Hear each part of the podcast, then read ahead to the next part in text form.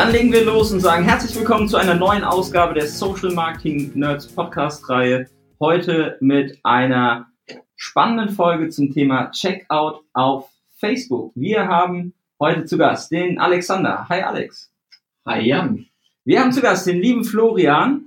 Hallo, grüßt euch. Und wir werden für euch heute das Thema Checkout auf Facebook beleuchten. Denn Facebook hat angekündigt, beziehungsweise marketingland.com hat ähm, herausgefunden, dass es aktuell einen Test gibt, in dem Facebook euch ermöglicht, direkt innerhalb von Facebook Produkte zu kaufen. Das ist nicht wirklich ähm, eine technische Neuheit, denn bis jetzt ähm, gab es die Ankündigung, dass es bereits für die Instagram-Plattform ähm, eine Funktionalität gibt, wo ihr innerhalb von Instagram direkt Produkte kaufen könnt und somit den Checkout auf Instagram vollziehen könnt. Und jetzt ist für Facebook das Ganze angekündigt. Ähm, ziemlich spannendes Feature. Ähm, und wir erklären euch mal, wie es geht. Alex, leg los. Was ist die Voraussetzung für Checkout auf Facebook? Ja, also äh, zum einen, was mal zu sagen, es, ist, äh, es handelt sich jetzt ja um einen Test, der, der auch bisher so wie wir das gesehen haben, eigentlich mal in dieser Einstellung jetzt einmal kommuniziert ist, nicht offiziell von Facebook kommuniziert ist, aber das Videomaterial sieht ja soweit auch authentisch aus. Ähm, letztlich ähm, ist angekündigt eigentlich nur eine technische Voraussetzung, dass es nur für äh, Dynamic Product Ads funktioniert, mhm. wenn ich es richtig gesehen habe. Und ähm, auch nur im Retargeting, oder? Hat jemand was anderes gesehen? Naja, also DPA bedeutet ja, dass auch Broadmatch Audience Targeting möglich sein wird. Das ja. heißt, ähm, wahrscheinlich funktioniert es dann auch in der Gießkannenmethode in der breiten Masse. Ähm, das bleibt abzuwarten. Also über die genauen Targeting-Optionen hat man jetzt noch im Detail ähm, wenig, ähm, ja, wenig Informationen, aber es ist halt ähm, auf jeden Fall aktuell die Ankündigung, dass es dann für, für DPA ähm, funktioniert. Ja, ich glaube, also ich glaube, dass sie das koppeln werden, wie auch Checkout auf Instagram mit den Feed-Produkten oder den Feed-Möglichkeiten oder den, alles, was mit dem Katalog halt am Ende zusammenhängt. Äh, perspektivisch wahrscheinlich auch dann so auf WhatsApp, könnte ich mir vorstellen, dass alles, was halt mit Katalog zusammenhängt, dann auch mit Payment gekoppelt wird. Und dann läge es natürlich nahe, dass, also am nächsten liegt es natürlich gar im Retargeting äh, mit Dynamic Ads, das, das zu testen. Könnte mir aber durchaus vorstellen, dass es dann auch im in den sogenannten DAR-Bars, Dynamic Ad for Broad Audiences, also im Prospecting mit Dynamic Ads auch funktioniert. Also dann hätte, hätte man quasi eine logische Verknüpfung aus Checkout auf Instagram, auf Basis des Katalogs, auf Facebook und, wie gesagt, perspektivisch dann auch auf WhatsApp, der ja auch, was ja auch mit Katalogen gekoppelt werden soll. Das heißt aber als technische Voraussetzung, egal ob ihr ähm, jetzt euch akut darauf vorbereitet, weil es ist noch nicht bekannt, wann das dann vollumfänglich ausgerollt wird, weil das ja ein Test ist, aber wie sind die Voraussetzungen oder was kann ich jetzt aktuell dafür tun, um mich darauf vorzubereiten? Ja, also was kann man aktuell tun? Dadurch, dass sich sowohl Checkout auf Instagram noch in dem Test befindet, im Beta-Test befindet in den Staaten, als auch natürlich Checkout auf Facebook, kann man jetzt hierzulande nicht allzu viel tun, was konkret den Checkout anbelangt, aber die Voraussetzungen kannst du natürlich schaffen, indem du äh, dir Gedanken darüber machst, ne, habe ich überhaupt einen Katalog bei Facebook im Business Manager eingerichtet? Falls ja, wie sieht der Katalog aus? Also ist der, ist der sauber eingerichtet? Habe ich da mein ganzes Inventar drin? Ähm, wie, wie sind die Produkte eingespielt? Wie sind die Produktbilder? Wie sieht's aus mit den Titles der Produkte und so weiter? Also diese, diese, diese ganzen Dinge, die du halt jetzt schon sowieso schon machen solltest, um den Katalog zu optimieren, perspektivisch halt einfach schon mal glatt ziehen, damit dann, wenn das dann irgendwann mal kommt, auch bei uns ähm, startklar ist sozusagen. Also als Beispiel, was halt oft passiert bei, bei Titles zum Beispiel, dass halt äh, bei den, in den Katalog einfach ein Feed reingespielt wird von Google Shopping oder von anderen Feed-Plattformen, von anderen Feed-Ad-Plattformen. Und dann sind die halt optimiert für Google, also für Search. Und dann steht da halt jede, jede Variable im Produkt-Title drin. Und der ist dann halt einfach super lang oder irgendwie noch der, der Brandname auch noch drin, der ist dann super mhm. lang. Die wichtigsten Infos fehlen aber. Äh, das ist halt für Google wahrscheinlich äh, nicht schlecht, aber für Facebook oder auch für Instagram halt nicht so ganz optimal. Also solche Dinge, die erfahrungsgemäß auch mal mehr, mal weniger schnell dauern, bis es angepasst wurde, da kannst du dich natürlich schon mal drum kümmern.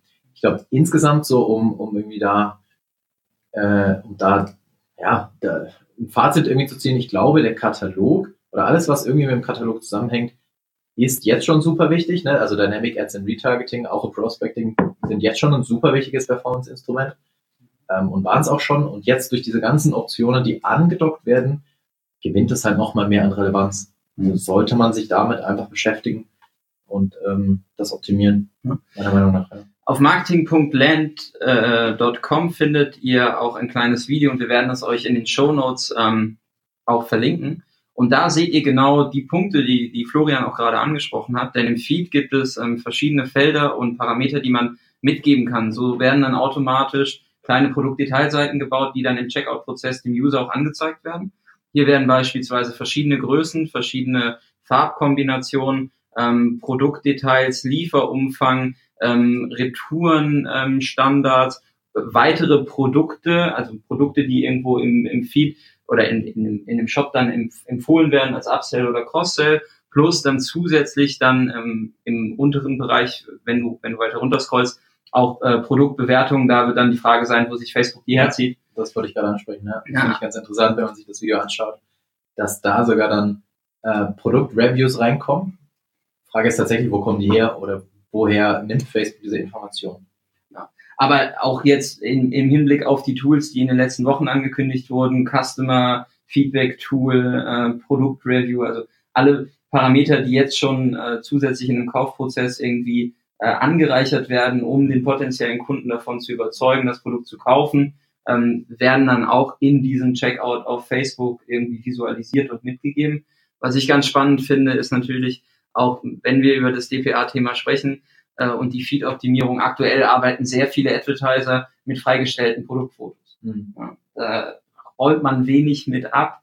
Ich glaube, da wird es dann auch nochmal ähm, vielleicht in die Anpassung gehen, dass man eine andere Bildsprache für den Feed auf, auf Facebook braucht, um dann im, im Bereich Retargeting da irgendwie ähm, ja was zu reißen.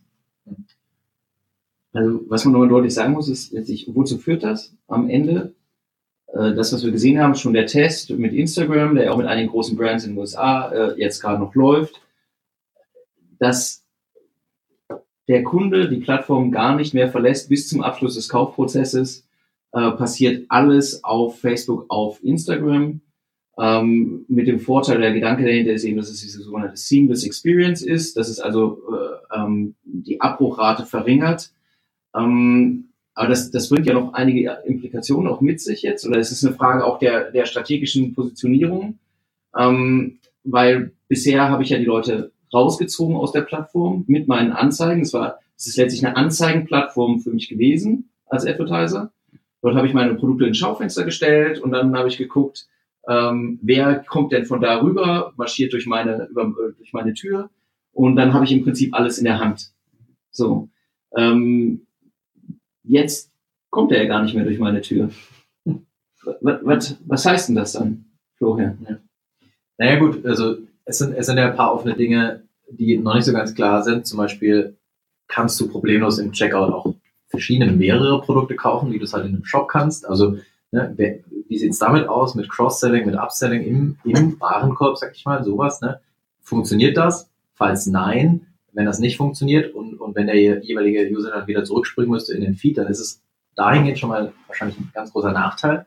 Und der größte Nachteil ist natürlich, du gibst da sehr viel Macht einfach ab zu, zur Plattform, zu Facebook. Das heißt, die haben dann die ganzen Kundendaten, die haben die ganzen Infos über die Kunden.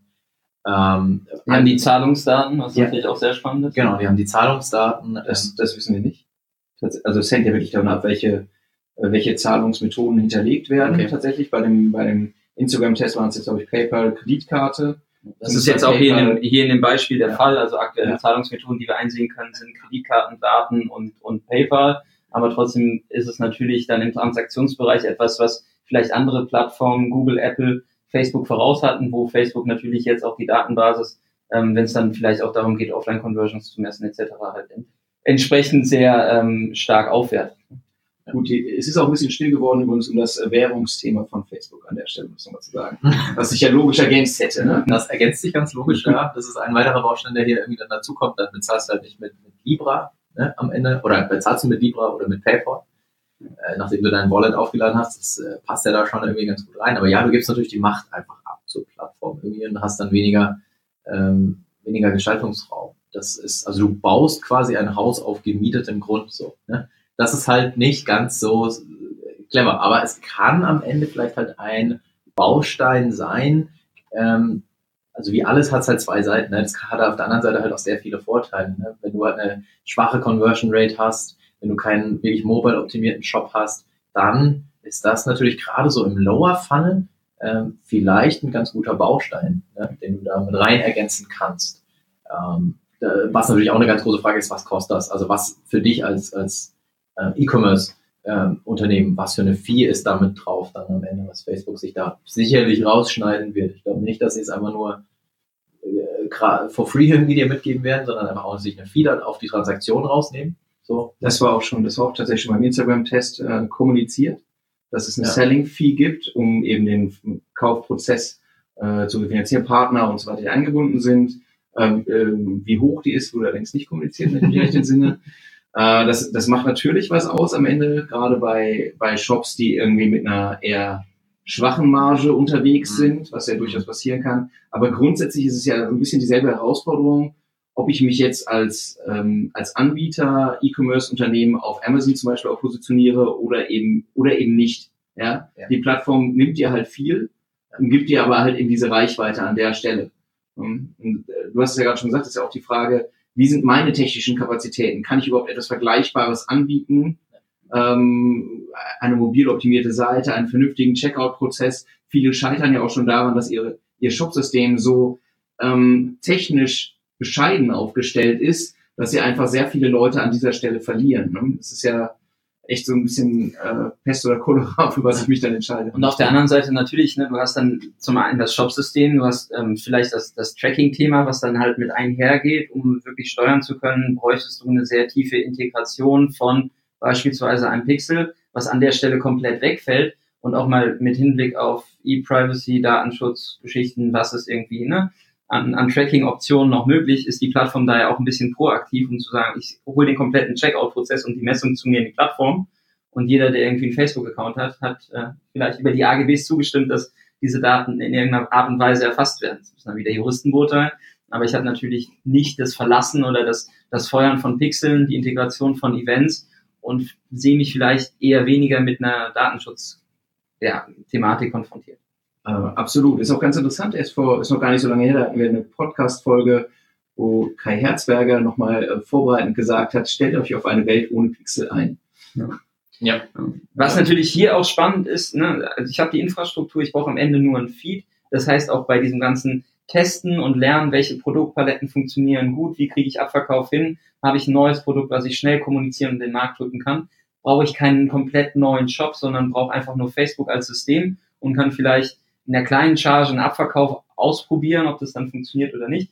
Aber auch sowas wie das Customer Feedback Tool ergänzt sich ja dann da an der Stelle sehr clever und zu sagen, okay, ist derjenige, der jetzt sehr leicht die Möglichkeit hat, Produkte auf Facebook zu verkaufen oder anzubieten, auch wirklich jemand, der es ernst meint und liefert der entsprechend das Einkaufserlebnis, ähm, was dann am Ende dafür Sorge trägt, dass ich vernünftige Kunden oder ja, einfach Happy Clients auf der Plattform habe. Ja, es nivelliert glaube ich, am Ende auch so ein Stück weit.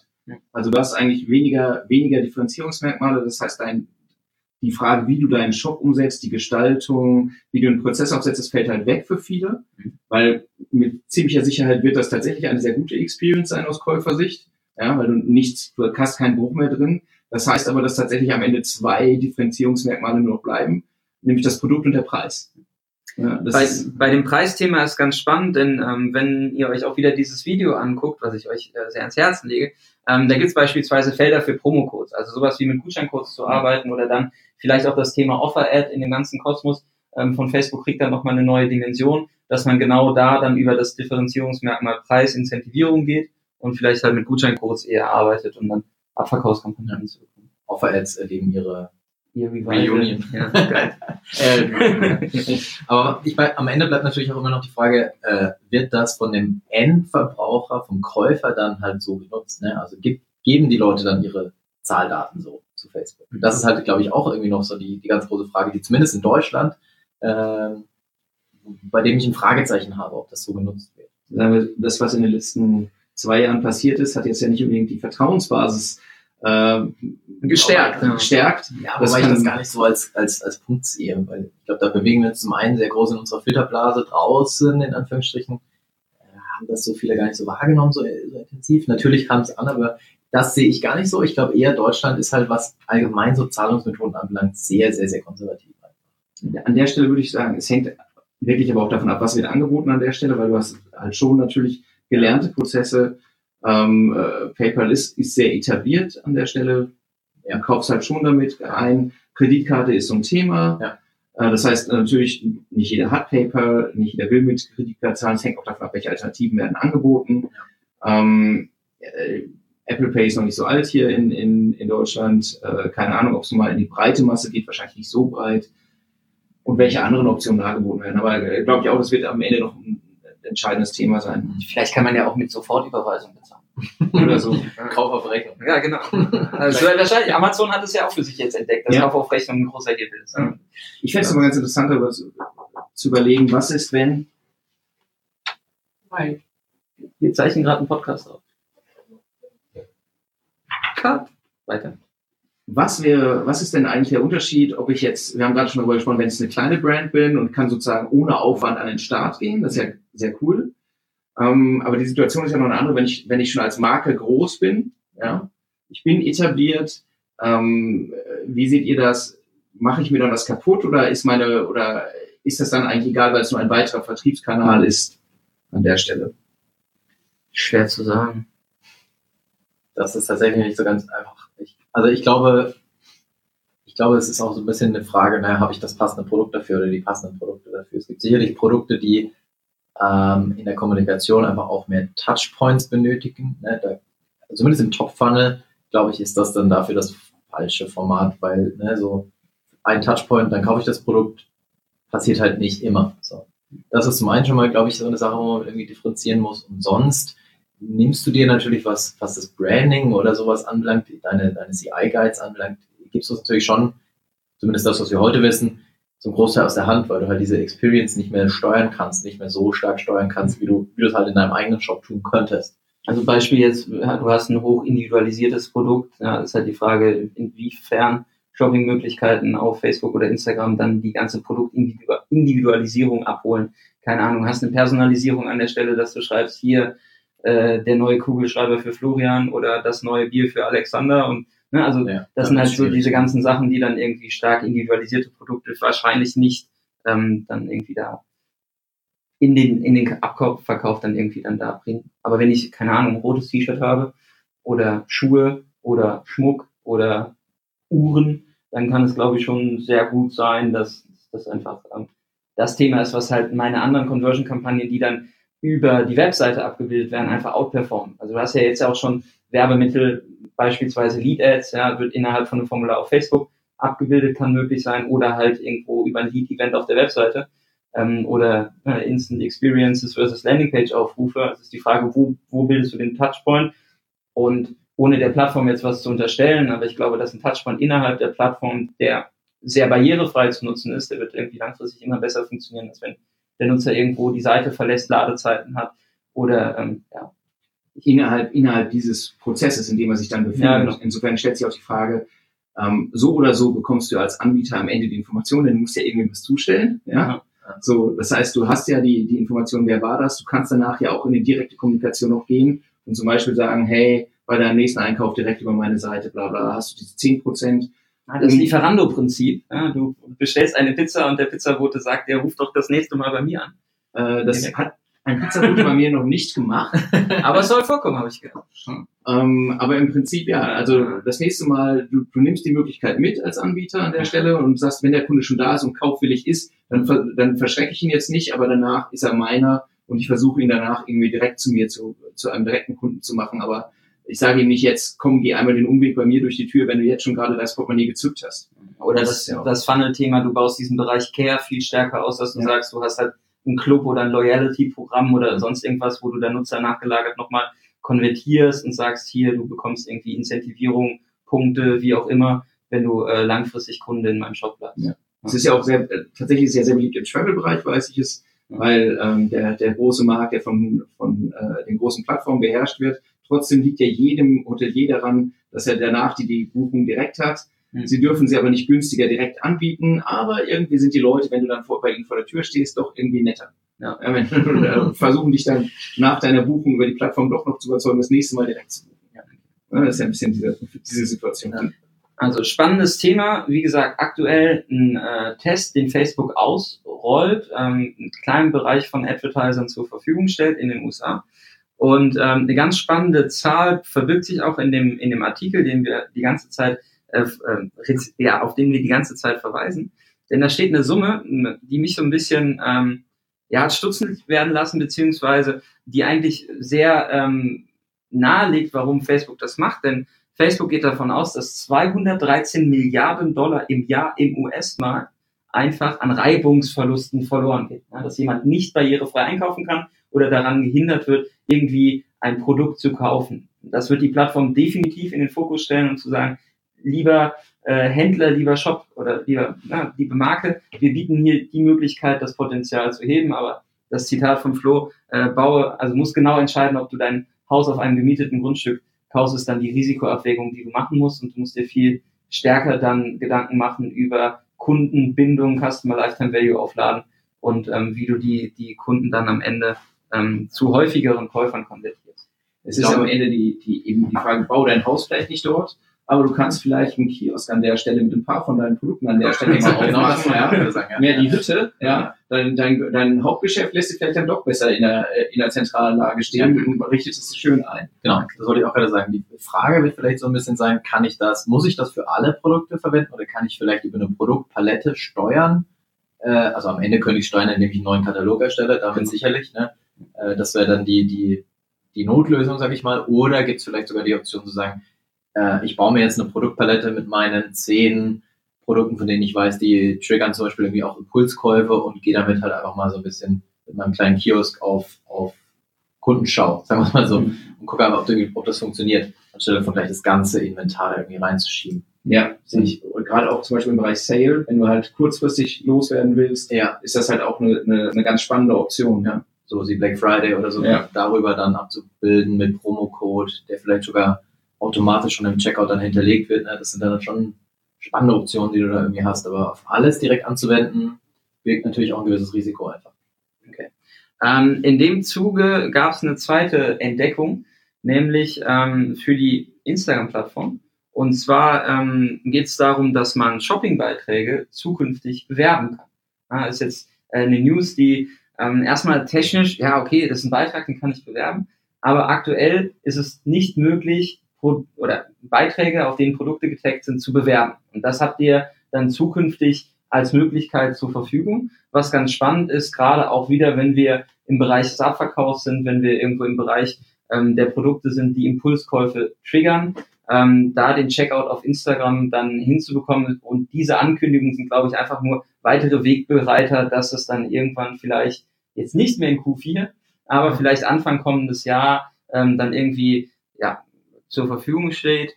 Ähm, Instagram Shopping, Erfahrungswerte, Flo, geht ab, geht nicht ab, Daumen hoch, Daumen runter. Äh, kann ich tatsächlich gar nicht so wahnsinnig viele Erfahrungswerte zu teilen. Okay. Ähm, dadurch, dass die Paid-Optionen noch, noch nicht da sind, äh, kann ich da nicht allzu viel dazu sagen. Was ich höre dazu ist, dass es schon äh, gut funktioniert und echt viel Traffic bringen kann. Mhm. Äh, aber du bist halt so relativ eingegr- eingegrenzt, sag ich mal, was die Reichweite anbelangt, weil du halt nur die Organic-Reichweite von dir halt irgendwie mitnehmen kannst. Ja, wir haben ja, wir haben ja auch schon mal eine Folge gemacht mit der lieben Lena, genau zu dem Thema. Ja. Und da war auch schon, es war klar, dass das kommt. Es war letztlich eine Ja. Zeitfrage, weil es widersinnig ist, dass, dass diese Option nicht bestanden hat bisher. Aber das wird sicherlich, nachdem im organischen Bereich eigentlich die Erfahrungswerte ähm, ganz gut waren mit Shopping, für alle, die es verstanden haben, wie es geht, ähm, das, der, der Hebel, Werbung draufzulegen, ist natürlich einfach immens. Ja. Und Das ist, glaube ich, schon, also es waren absehbare Änderungen, aber schon irgendwie Gamechanger in dem Bereich. Ich hatte eigentlich die große Hoffnung, dass es für Q4 noch kommt. Schauen wir mal. Schauen. Sieht jetzt nicht unbedingt danach aus. Aber was Q4 ihr, ja, Entschuldigung. nein, alles gut. Ist ja ganz ungewohnt, dass wir heute hier nebeneinander sitzen. Ja, das, das wissen die. Zuhörer vielleicht nicht, aber wir sitzen heute nebeneinander und nehmen das auf. Das ist sehr schön. Vielleicht zukünftig mehr häufiger. ja, auch nicht, ja. Ähm, jetzt habe ich vergessen, was ich sagen wollte. Ach ja, genau, in Q4. Das heißt, die Q4-Planung halt erstmal wahrscheinlich ohne Instagram-Shopping in Paid Ads planen. Aber perspektivisch natürlich mega spannend. Ähm, wir werden uns darauf vorbereiten müssen. Ja, und die Themen, die ihr auf jeden Fall mitnehmen könnt aus dieser Folge sind, kümmert euch um euren Katalog und euren Feed und speist im Idealfall nicht den gleichen Feed bei Google ein, den, oder nicht bei Facebook ein, den ihr auch bei, bei Google benutzt. Denn ähm, wir sind in einem Push-Kanal, wir müssen visuell stärker agieren. Wir sind nicht Search äh, getrieben an der Stelle, sondern in einem Retargeting-Prozess und ähm, auch im Hinblick auf Q4, auf den Black Friday, auf das Weihnachtsgeschäft ist ähm, die Optimierung des Feeds, glaube ich, eine Hausaufgabe, die man jetzt noch ganz gut mitnehmen kann. So ein Quick Hack für Q4, Flo. Was sollte man jetzt auf jeden Fall tun? Boah, auf einen festzulegen ist gar nicht so leicht. Ich würde, also der, also was ich auf jeden Fall prüfen würde, ist, wie sieht meine Matching-Rate zwischen Pixel und Feed aus? Ähm, das kann man ja im Katalog bei Event Data Sources äh, nachschauen. Ähm, weil wenn Pixel und Feed nicht matchen, dann verschenkst du halt Retargeting-Potenzial und das ist halt in Q4 äh, nicht ganz optimal. Sagen wir es mal so. Die transaktionsstarke Zeit beginnt jetzt. Alex, hast du noch einen Tipp für Q4? Äh, ja, wenn ihr ähm, die transaktionsstarke Seite heißt, ich kaufe Geschenke. Mhm. Ja, die Leute kaufen 60 60 Prozent der Ausgaben für Weihnachten finden vor dem Black Friday statt. Und äh, man muss halt im Kopf haben, man kauft in dieser Zeit nicht für sich, sondern für jemand anders. Und wenn ihr irgendwie sehr viel Wert darauf gelegt habt, eure Zielgruppen zu optimieren, müsst ihr jetzt einmal dann denken, dass das vielleicht gerade, wenn ihr im Bereich Fashion unterwegs seid oder, oder ähnliches, dass sich die Zielgruppen umkehren weil du für jemand anders kaufst. Und da sollte man sich jetzt drauf einstellen. Super. Ihr habt nochmal drei Tipps jetzt an die Hand bekommen für Q4. Ähm, wir bedanken uns fürs Zuhören. Wir freuen uns auf euer Feedback und die Nerds und der Florian wünschen euch ein wunderschönes Wochenende. Wir hören uns nächste Woche. Vielen Dank fürs Einschalten und auf bald. Ciao. Tschö. Tschö.